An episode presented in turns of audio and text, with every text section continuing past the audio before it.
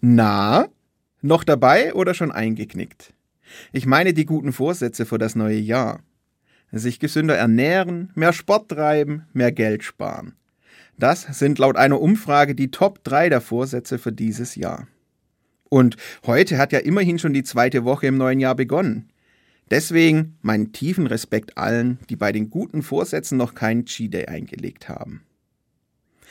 Das Ding mit den guten Vorsätzen ist ja, sie sollen etwas im eigenen Leben verbessern.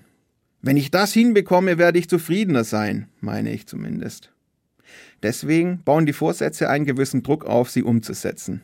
Erst recht, wenn ich mich mit anderen darüber austausche. Das motiviert zwar, aber halt nur für eine gewisse Zeit.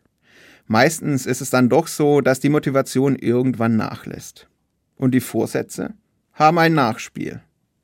Mal necken mich die anderen. Na, fragen sie. Mal nerv ich mich selbst an. Weil ich es dieses Mal doch unbedingt jetzt mal so richtig wirklich schaffen wollte. Hat aber nicht hingehauen. Ich habe mir deswegen für dieses Jahr etwas anderes vorgenommen. Nämlich fast nichts. Ich habe mich dabei von einem alten Gebet inspirieren lassen. Sei nun wieder zufrieden, meine Seele, denn Gott tut dir Gutes, heißt es da. Ich will nicht darauf schauen, was ich in meinem Leben verbessern oder optimieren könnte. Ich will mich auf das Gute in meinem Leben konzentrieren. Auf das, was schon da ist, was ich schon geschenkt bekommen habe. Denn davon gibt es mehr als genug.